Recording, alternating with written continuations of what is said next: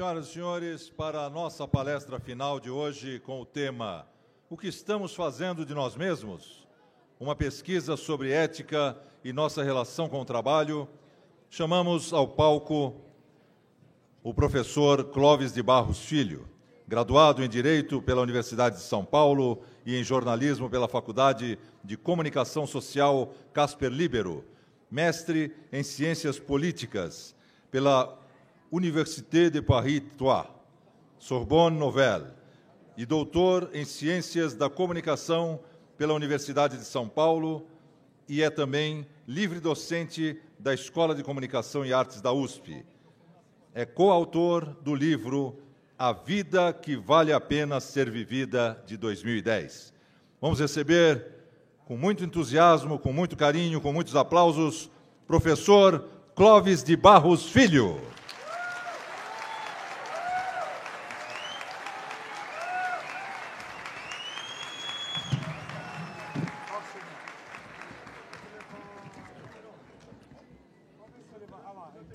Opa.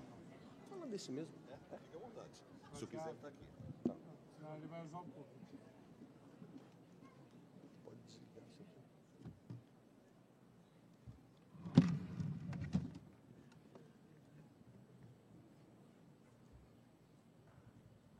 É muito comum que tentem avaliar a nossa vida através de números. Outro dia, numa palestra, uma senhora me perguntou: quanto ganha um professor da USP? E eu, na lata, respondi. Quando eu terminei de oferecer esse número, ela olhou com uma fisionomia de compaixão e disse: com esse salário a vida não pode valer a pena. Nas empresas, os números podem ser outros: metas, resultados, targets, porcentagens de mercado, tudo isso cuidadosamente disposto em gráficos e tabelas, são provas do que vivemos, de como vivemos e qual é a extensão da qualidade da nossa vida. Mas quando a gente volta para casa e reflete sobre o que valeu a pena naquele dia, a gente é obrigado a aceitar que se aquele dia valeu, foi pelas boas sensações. Algum elogio, algum aplauso, algum abraço, algum reencontro inesperado com alguém muito especial. E nada disso se deixa traduzir por números. Na verdade, tudo o que realmente importa para a vida não é uma quantidade. Essas boas sensações foram sendo resumidas e, eu diria, reunidas atrás da palavra amor. De fato, com amor a vida parece muito melhor. Com amor vale a pena acordar segunda-feira se formos encontrar aquele que amamos. Agora, sem amor é mais difícil. Sem amor, happy hour é mesmo sexta-feira, às 18 horas. E quando sexta-feira chega, começamos a esperar a semana entrante. Sem amor, torcemos para a vida ir passando. Sem amor é cinzento e sem graça. Se amor é o que confere colorido à vida, nada melhor do que tentar identificar do que se trata, a que sensação corresponde. E não há muita clareza, temos que admitir. Quando você acorda num dia frio e acerta a canela na quina da cama, você sente dor e sabe o que é dor. No dentista, você sabe o que está acontecendo. Agora, se alguém pergunta, você está amando? Sim. E o que sente? Quando alguém chega para você e diz, eu te amo, interpele. A que você se refere? Do que está falando? A que sentimento corresponde?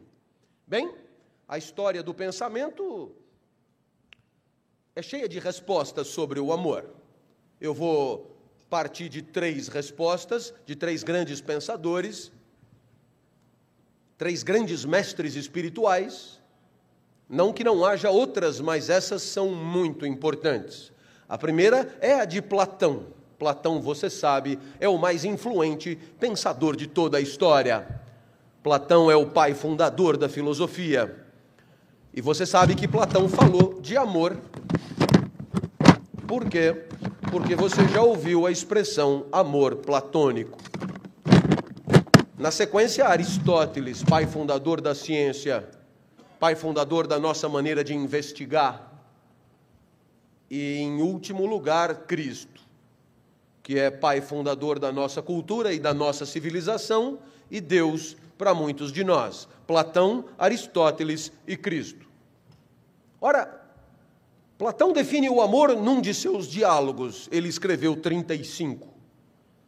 E nesses diálogos, Platão filosofava, quase sempre colocando a tese que ele considera justa na boca de uma personagem, Sócrates. E no banquete, diálogo sobre o amor, não é diferente. Platão deixa todo mundo falar e no final fala Sócrates. E Sócrates vai definir o amor no banquete, definição que atravessa os séculos. Claro que Platão jamais usou a palavra amor, não falava português. Aliás, o português nem existia. Platão falava grego, e em grego o seu amor é eros. Eros, que você conhece porque é raiz de muitas palavras do nosso idioma, como erotismo, erotização, erótico, eros motel, eros drive-in, eros nightclub. Eros faz parte da tua vida. Então, eros o que é? A definição é simples: amar é desejar. Ponto. Viu? Nada de dramático. Amor e desejo são a mesma coisa. Você ama aquilo que deseja. Você ama aquele que deseja. Você ama na intensidade que deseja. E você ama enquanto deseja. A má notícia, claro, é que se o desejo acabou, é porque o amor acabou também. Amor e desejo são a mesma coisa. Ora, nesse momento, a pergunta óbvia: se amor é desejo, desejo é o que então? Pois desejo é a falta, diz Platão. Desejo é a busca daquilo que faz falta. Desejo é pelo que não temos e queremos ter. Desejo é pelo que não somos e queremos ser. Pelo que não fazemos e gostaríamos de conseguir fazer. E agora você tem a equação completa você ama o que deseja e deseja o que não tem. E quando tem, não deseja mais. E como o amor é desejo, não ama mais. Funciona assim, simples e rápido. Amor pela cunhada,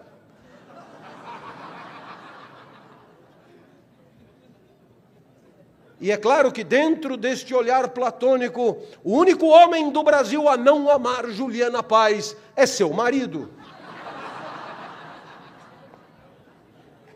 Exemplos vão ao infinito. Minha filha mais nova se chama Natália, tem 11 anos. Quando tinha 7 anos, queria, porque queria, um brinquedinho eletrônico chamado DS. Queria porque queria, desejava, e como desejo é amor, amava o DS. O DS na loja, ela na vitrine, e assim, uma relação de amor se estendeu até o Natal, quando Natália, de tanto merecer, ganhou o DS. Nesse momento, desaparece a falta. Desaparecendo a falta, desaparece o desejo. E como o amor é desejo, acaba ali, naquele instante, o amor de Natália pelo DS. Hoje o DS jaz num baú num baú de desejos assassinados pela presença, num baú de desejos mortos pelo consumo. Hoje Natália ama o DSI. O I ela não tem. E a julgar pelos salários de professor da USP, claro, o amor de Natália pelo DSI permanecerá vivo, erótico, vibrante, cada um de um lado do vidro da vitrine. Graças à universidade, a minha família é cheia de gente que ama tudo que vê.